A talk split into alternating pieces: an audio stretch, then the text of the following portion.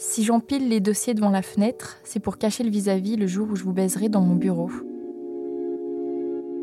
Avec l'avènement des réseaux sociaux et le retentissement de mouvements sociaux comme MeToo, une nouvelle génération de lanceurs d'alerte est née.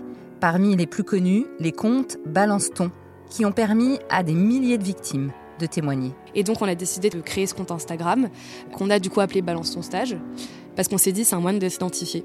Et c'est un moyen de montrer qu'on est dans cette ligne directrice de libération de la parole et de bah oui, on balance, oui, on balance des comportements et on commence par là. En deux ans, le compte Balance ton stage sur Instagram a permis de lever le voile sur le sexisme subi par les stagiaires en entreprise.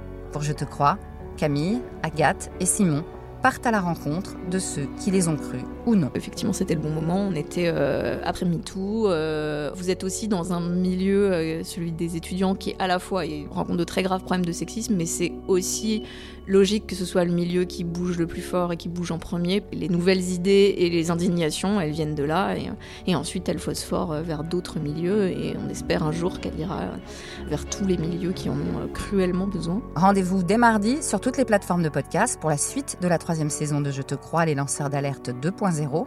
N'hésitez pas à vous abonner bien sûr et profitez-en pour nous laisser un commentaire sur Apple et retrouvez toutes nos actus sur les réseaux sociaux de Double Monde. Pour vous faciliter la vie, on vous a mis les liens en bio.